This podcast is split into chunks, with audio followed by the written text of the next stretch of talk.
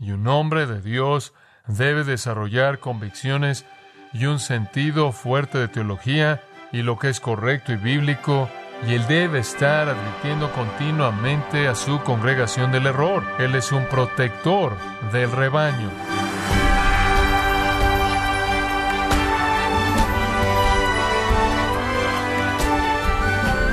Sea usted bienvenido a esta edición de su programa Gracia a vosotros con el pastor John MacArthur.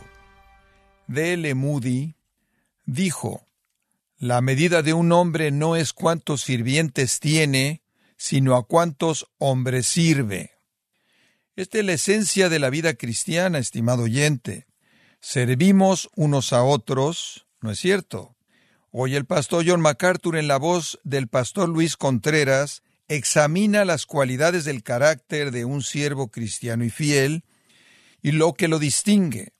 En la serie, Cualidades de un siervo excelente, aquí en gracia a vosotros. Al llegar a esta sección, no se necesita mucha lectura para descubrir que de lo que Pablo le está hablando aquí a Timoteo, básicamente es una lista de requisitos para que alguien sea eficaz y excelente en el ministerio. Ahora hay unas once cosas que he identificado en este pasaje. Son muy, muy prácticas y útiles. Número uno, un ministro excelente va a advertirle a su congregación del error. Este es un momento simpático para la iglesia. Toda persona quiere abrazar todo. Y un hombre de Dios debe desarrollar convicciones y un sentido fuerte de teología y lo que es correcto y bíblico, y él debe estar advirtiendo continuamente a su congregación del error. Él es un protector del rebaño.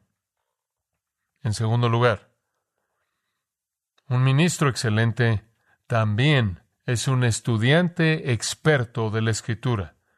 Él debe ser un estudiante experto de la escritura. Y eso es lo que Pablo quiere decirle a Timoteo al final del versículo 6.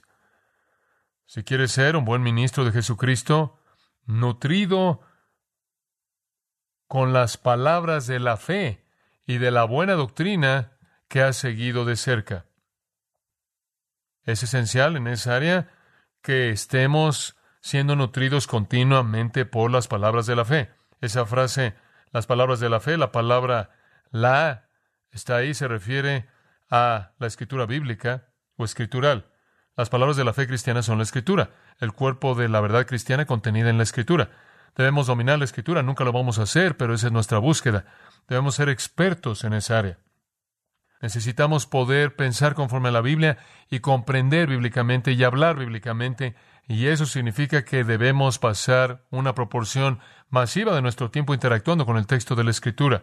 Y si la palabra de Dios es útil para instruir y corregir y todas las cosas que segunda de Timoteo 3 dice, entonces debemos conocerla. Si es la fuente de hacer que el hombre de Dios sea perfecto, enteramente preparado para toda buena obra, entonces debemos conocerla. Debemos estar comprometidos con el entendimiento y el estudio y la comunicación de la palabra de Dios. Crecemos en la palabra, 1 Pedro 2.2. Crecemos mediante esa palabra. No hay sustituto para esto. Él dice no solo las palabras de la fe, sino que él dice, y la buena doctrina, y la buena doctrina. Eso significa aquello que la Escritura afirma. Entonces, primero él dice las palabras de la Escritura y después la teología que sale de ella, la aplicación de esa verdad bíblica. Didascalia, aquello que es enseñado y la autoridad que está detrás de ello. Entonces debemos estar involucrados y volvernos expertos en el conocimiento de la Escritura y todo lo que la Escritura afirma toda su enseñanza. Entonces el ministro excelente, el pastor excelente tiene conocimiento bíblico fuerte, continuamente se alimenta de manera diaria, no puede entregar lo que no toma y entonces es muy simple. Entre mejor aprende, mejor es como maestro. Y los grandes hombres de Dios, los hombres que han dejado su huella en la iglesia a lo largo de los años, han sido esos hombres que han dejado huella debido a su entendimiento de la escritura. Y realmente creo que esto refleja lo que está en el corazón de Pablo conforme le habla a Timoteo. Timoteo necesita ser un hombre que está continuamente siendo nutrido en las palabras de la fe y de la buena doctrina que ya está siguiendo de cerca. Quédate en la palabra, mantente nutrido por la palabra. En tercer lugar, un ministro excelente no solo es consistente en advertirle a su congregación del error, sino que también él es un estudiante experto en la escritura. En tercer lugar, un ministro excelente evita la influencia de la enseñanza impía. Evita la influencia de enseñanza impía. Por muy fuerte que él es en la palabra, la otra cara de la moneda de eso es que él de manera correspondiente no está interesado en la enseñanza impía. Versículo 7. Desecha. Esa es una palabra muy fuerte. Para y hay una palabra fuerte. Rechaza. Aleja las fábulas profanas y de viejas. Él le dice, rechaza la enseñanza impía. Profanas es, bébelo significa no santo, impío, separado de manera radical de aquello que es santo. Es lo opuesto de la palabra de Dios, cualquier cosa que contradice la palabra de Dios. Y después él se refiere a fábulas de viejas, lo cual es una frase algo interesante. Eso, por cierto, es lo opuesto de la verdad bíblica.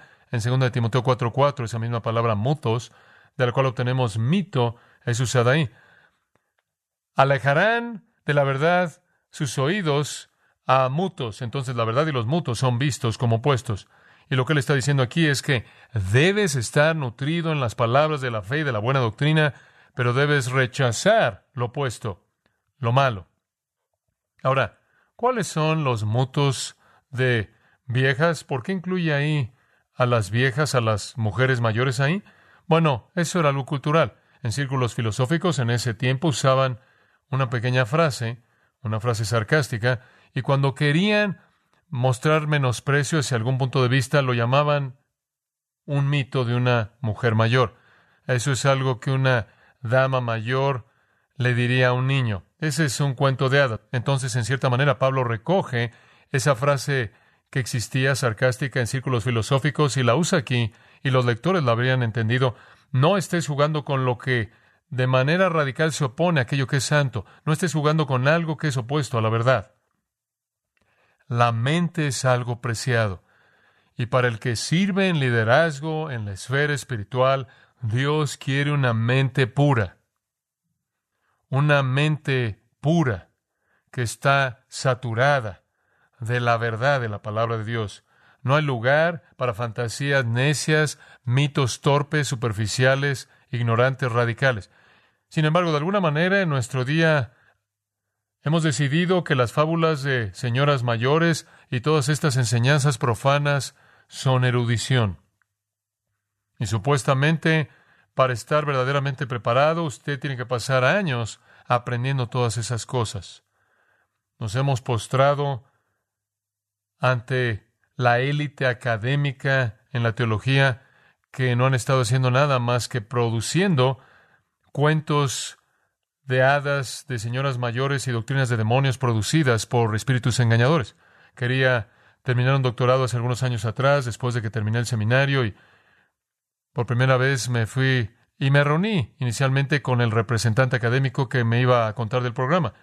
Y él vio mi transcripción y dijo, bueno, tienes un problema. Esto va a ser un problema. Tienes demasiado Biblia en tu plan de estudios, demasiada teología. Yo dije, pensé que este era un título de teología. Él dijo, bueno, lo es, pero tienes demasiada Biblia y teología. Entonces vamos a tener que asignarte algo de trabajo para que puedas compensar antes de que puedas entrar al programa y después puedas terminar en un año y medio. Y él dijo, te voy a dar una lista de libros que tienes que leer inmediatamente. Después tienes que comenzar una clase que va a comenzar en este verano. Él me dio una lista de unos 200 libros. La tercera parte de ellos estaban en inglés, los otros estaban en francés y alemán. Ahora, tome un poco de alemán, lo suficiente para hacer algunas preguntas a las cuantas personas que les importaba responderlas y no conozco nada más, pero tenía un poco de alemán. En cierta manera podía sobrevivir. Sabía que cuando iba a ir a un programa doctoral tenía que conocer algo de esto, entonces tomé algo de alemán, pero no tenía nada de francés. Entonces vi esto y revisé la lista con alguien que conocía estos diferentes títulos. Cubrí todo. Y puedo decir que de los 200 de ellos, ninguno de ellos contaba la verdad, básicamente. Algunos de ellos pudieron haber tocado la verdad aquí y allá, pero todos eran muchos errores. Eran una multitud de cuentos de hadas profanas y de señoras mayores presentadas como erudición. Y después recibí una carta diciéndome que debía tomar una clase en el verano acerca de Jesús y las películas, lo cual se oyó algo curioso para mí. Entonces llamé y le dije, ¿qué es esto de Jesús y las películas? Ese era el título del curso. Bueno, lo que vas a estar haciendo es estar viendo películas contemporáneas y evaluarlas para ver si son antagonistas o apoyan la ética de Jesús. Y entonces, claro, con lo que estamos tratando fue de manera estricta al Jesús ético. Digo, no hay Jesús divino, simplemente un Jesús ético. Y entonces usted va a ver películas y ve si tocan de un lado o del otro la ética de Jesús o el Jesús ético. Y después me dio otras tareas y cubrí todo esto y después regresé y hablé con el director y simplemente coloqué ahí los materiales y dije, simplemente quiero decirle que he pasado toda mi vida hasta este punto aprendiendo la verdad. No puedo ver valor alguno en pasar los siguientes dos años aprendiendo el error, entonces olvídelo. Y me fui realmente pienso que eso fue del Señor porque estoy agradecido con Dios, porque desde el comienzo de mi preparación hasta el día de hoy mi mente está llena de la verdad de Dios. Y no soy un campo de batalla.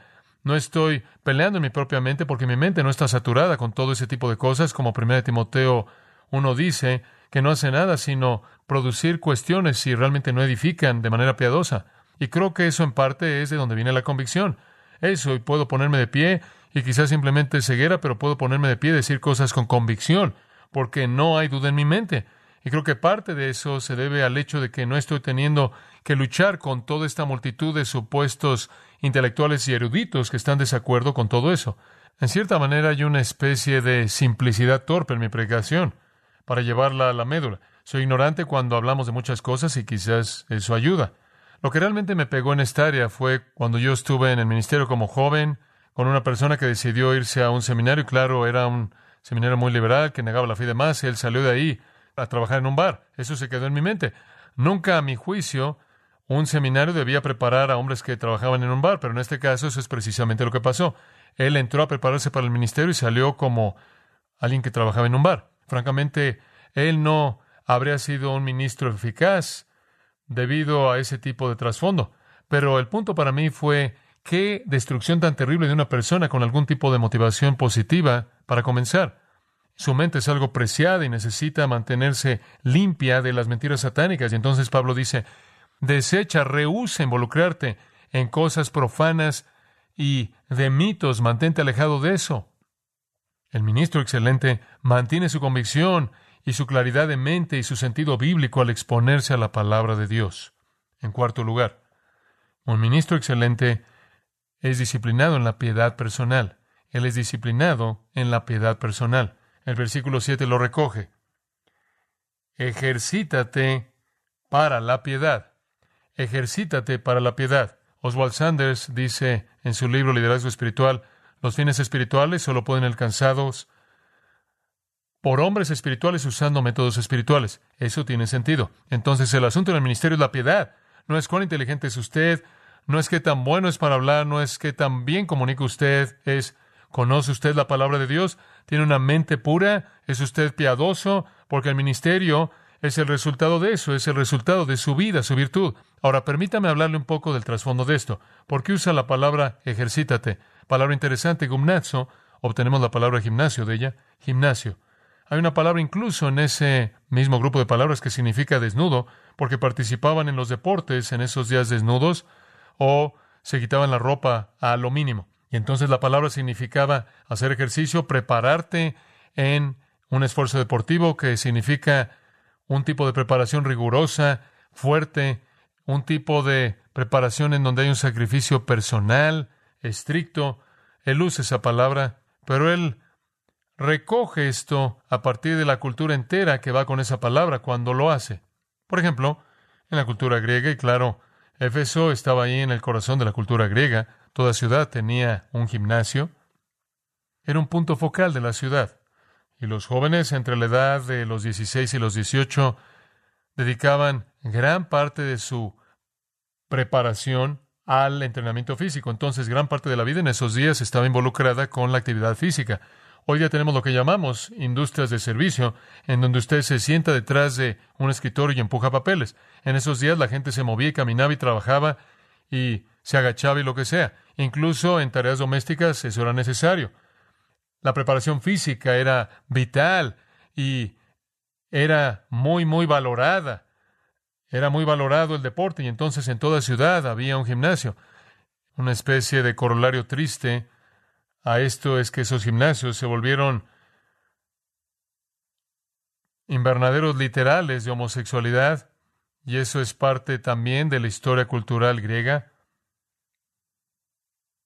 No obstante, y ahí es donde ese tipo de pedofilia sale, los jóvenes en el gimnasio con los hombres mayores y toda la situación homosexual nauseabunda que va de la mano con eso. No obstante, esa era su cultura. A pesar de los estoicos que siempre estaban protestando en contra de el culto al cuerpo, el culto al cuerpo floreció en el tiempo del apóstol Pablo, había gente que estaba metida en el ejercicio, la preparación, que el cuerpo fuera hermoso. ¿Se oye eso familiar? Eso se oye familiar. Y estamos en el mismo tipo de situación en la actualidad.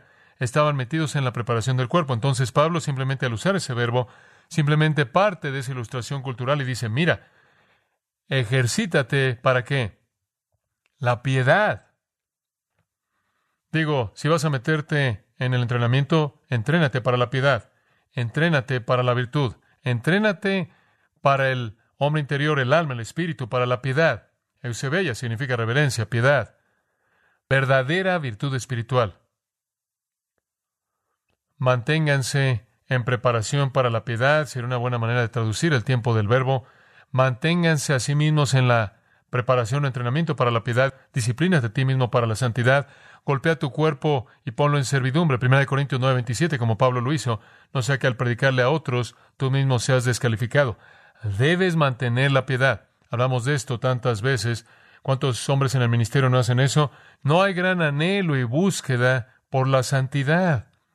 Y usted puede estar más preocupado con la forma de su cuerpo y cómo se ve su guardarropa y todo eso de lo que debe estar preocupado por la búsqueda, por la piedad. Entonces está esa disciplina necesaria del alma para la santidad verdadera. 2 Corintios 7:1, perfeccionando la santidad en nuestras vidas, edificando al hombre interior para que sea fuerte y capaz al servir la voluntad de Dios. Ahí en el capítulo 2 de 2 de Timoteo, ¿se acuerda usted de lo que dice ahí? Versículo 3, Tú pues sufre penalidades, realmente significa sufrir como buen soldado de Jesucristo. Y después en el versículo 4 dice, no te enredes con el mundo y esta vida. Y después en el versículo 5 él dice, si te vas a involucrar en el deporte, él usa el verbo griego atleo, de nuevo una metáfora deportiva. Si vas a involucrarte en el deporte, no vas a ganar la corona a menos de que guardes las reglas. Entonces, mantente dentro de las reglas de Dios. Limítate a los estándares de Dios. Esa es la idea. Eres un soldado, tienes que soportar penalidades, tienes que hacer sacrificios, tienes que cortarte del mundo, agradar al que te llamó a ser un soldado. Haz lo que necesites hacer para prepararte para ganar la corona y guardar las reglas. En otras palabras, disciplina, la disciplina espiritual. Es tan trágico. Usted sabe ver nuestra cultura, ver estas personas literalmente entregándose al cuerpo físico, todas estas personas por todos lados, brincando y rebotando y haciendo aeróbics y mujeres que levantan pesas, hombre, digo, habla de feo. No sé de dónde salió eso, no lo sé. Pero ¿cómo es posible que las mujeres pudieran perder la belleza de la verdadera feminidad e intercambiarla por el tamaño de un bíceps? Qué comentario tan terrible de una sociedad. Pero de cualquier manera, todo esto en lugar de virtud, todo es físico. Y era lo mismo en el día de Pablo. ¿Sabe una cosa usted de esas personas? Y dice, sí, sí, espera, espera. Digo, todo eso es para nada, para nada. Eso es lo que dice en el versículo 8. Porque el ejercicio corporal para poco es provechoso. ¿Qué quiere decir con eso? Para poco es provechoso de dos maneras.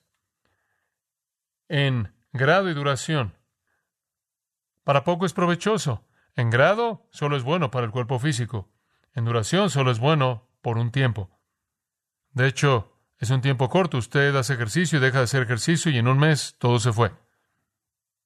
Simplemente es para el cuerpo y simplemente es por un tiempo corto. Es un tiempo tan breve. Es un tiempo tan corto. El entrenamiento deportivo excesivo solo tiene valor para el cuerpo y solo por un tiempo breve y se acabó. Y la gente pasa horas y horas y horas en algo que dura tan poco. Pero él dice en la piedad, versículo 8, para todo aprovecha. Hombre, si usted quiere trabajar en algo, trabaje en eso. Trabaje en eso. más allá de tan solo lo físico. Es útil no solo para el cuerpo, sino para el cuerpo y el alma. Es útil no solo por un tiempo corto, sino para una vida y por la eternidad, ¿lo ve?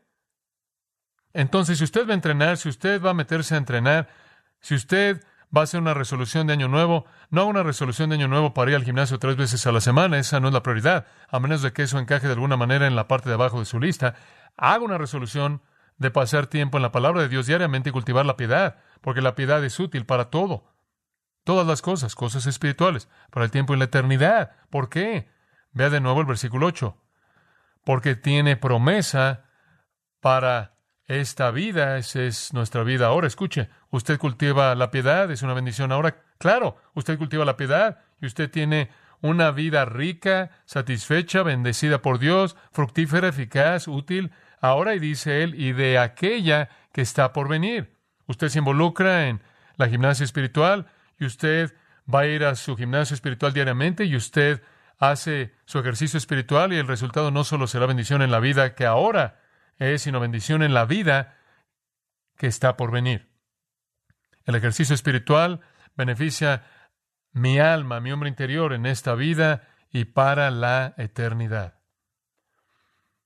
Y hay tantas personas, creo yo, incluso en el ministerio, que se llegan a preocupar tanto cuando tienen que hacer ejercicio, tienen que hacer su ejercicio y están pasando mucho más tiempo ejercitando su cuerpo de lo que están ejercitándose con respecto a su alma. Entonces él simplemente establece un principio muy simple. El siervo excelente de Jesucristo es uno que se disciplina para la piedad. Esto es tan obvio esta afirmación en el versículo 8 que en el versículo 9. Él la llama un dicho fiel, palabra fiel y digna de ser aceptada por todos. Ahora, esa es una pequeña fórmula que Pablo usa cinco veces en las epístolas pastorales.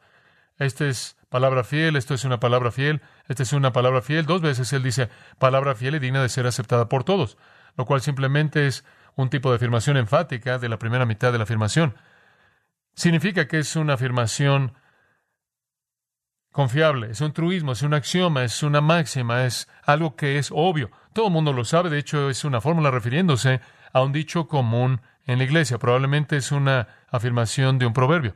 Es como en el versículo 1 del capítulo 3, palabra fiel. Esta es una palabra fiel. Si alguno anhela obispado, buena obra desea. Eso estaba flotando por la iglesia. Todo el mundo decía sí. Si él desea la función, él desea una buena obra. Bueno, otra afirmación que era una máxima algo axiomático que todo el mundo conocía era que el ejercicio corporal para poco es provechoso, pero la piedad para todo aprovecha, porque tiene promesa para la vida presente y para la venidera. Beneficia ambas. Eso era también axiomático. Entonces la afirmación, palabra fiel es esta y digna de ser aceptada por todos, se refiere de regreso al versículo 8, no hacia adelante al versículo 10. Sabemos eso porque el versículo 8 es mucho más una afirmación de un proverbio, es mucho más axiomática. Además, sabemos eso porque el principio del versículo 10 con ese concepto, por tanto, ese eis tutogar realmente no se presta en absoluto al versículo 9.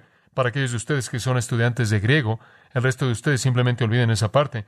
Y la idea es que debe comenzar con una máxima o axioma al decir trabajamos y padecemos. No, esa es una afirmación personal. Pero la naturaleza de proverbio del versículo 8 claramente está indicando que será la palabra fiel. Entonces toda persona sabe que el ejercicio corporal es bueno solo por un poco de tiempo y para un cuerpo, mientras que la preparación o el entrenamiento espiritual es bueno para siempre y para el alma. Es tan infantil, es tan espiritualmente infantil preocuparnos por el cuerpo. Simplemente muestra el nivel en el que estamos. Muestra una incapacidad de adquirir percepción de la realidad, de la dimensión espiritual y la dimensión eterna. Simplemente es esa perspectiva estrecha, confinada. Entonces, debe ser axiomático en la iglesia que la iglesia no está ocupada por un grupo de adoradores del cuerpo, sino que es un grupo de personas que está en entrenamiento y aquello por lo que están entrenando es por su alma, para que sean conformados a la voluntad de Dios, para que puedan ser piadosos, para que tenga provecho para el tiempo y la eternidad. La piedad es la búsqueda del ministro excelente. Él usa todos los medios de la gracia disponibles, la oración y el estudio bíblico y las disciplinas espirituales y algunas veces el ayuno y la mesa del Señor, y la confesión de pecado, y el servicio activo, y la rendición de cuentas, y lo que sea. Todos los medios espirituales son aplicados en la disciplina de la piedad. ¿Qué entonces constituye a un ministro piadoso? ¿Qué hace de un ministro excelente? ¿Es el tamaño de su iglesia? ¿Es si está en la radio, la televisión, si es un orador inteligente o no? ¿Qué es? Dios lo ve y dice, ¿acaso él piensa de manera crítica y advierte a su congregación del error? ¿Está capacitado en el conocimiento de la Escritura? ¿Tiene una mente pura y evita la influencia de la enseñanza impía? ¿Y se ejercita a sí mismo con rigor, con gran esfuerzo y sacrificio personal para ser piadoso? Eso es lo que constituye a un ministro excelente.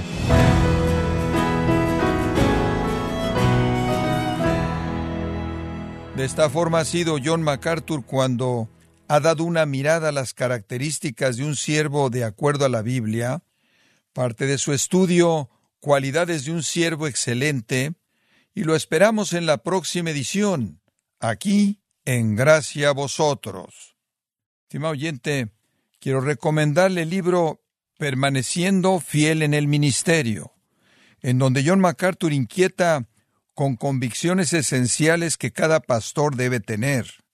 Adquiéralo en la página de gracia.org o en su librería cristiana más cercana. Y le recuerdo que puede descargar todos los sermones de esta serie Cualidades de un siervo excelente, así como todos aquellos que he escuchado en días, semanas o meses anteriores, animándole a leer artículos relevantes en nuestra sección de blogs, ambos en gracia.org. Si tiene alguna pregunta o desea conocer más de nuestro ministerio, como son todos los libros del pastor John MacArthur en español, o los sermones en CD, que también usted puede adquirir, escríbanos y por favor mencione la estación de radio por medio de la cual usted nos escucha en gracia a vosotros. Es importante conocer no solo el país y ciudad de donde usted nos escucha, sino también la radio. Para quienes contactan nuestro ministerio por primera vez, pueden solicitar una copia del mensaje de promoción sin costo alguno, un mensaje por oyente únicamente. Si usted vive en los Estados Unidos o Puerto Rico, escríbanos a Gracia Vosotros, P.O. Box 4000, Panorama City, California 91412 o puede escribirnos a través del siguiente correo electrónico radio arroba Esto ha sido todo y en nombre de John MacArthur y del personal de este organismo, queremos darle las gracias por su tiempo y sintonía, invitándole para que nos acompañe en la próxima edición y juntos desatar la verdad de Dios un versículo a la vez, aquí en Gracia a Vosotros.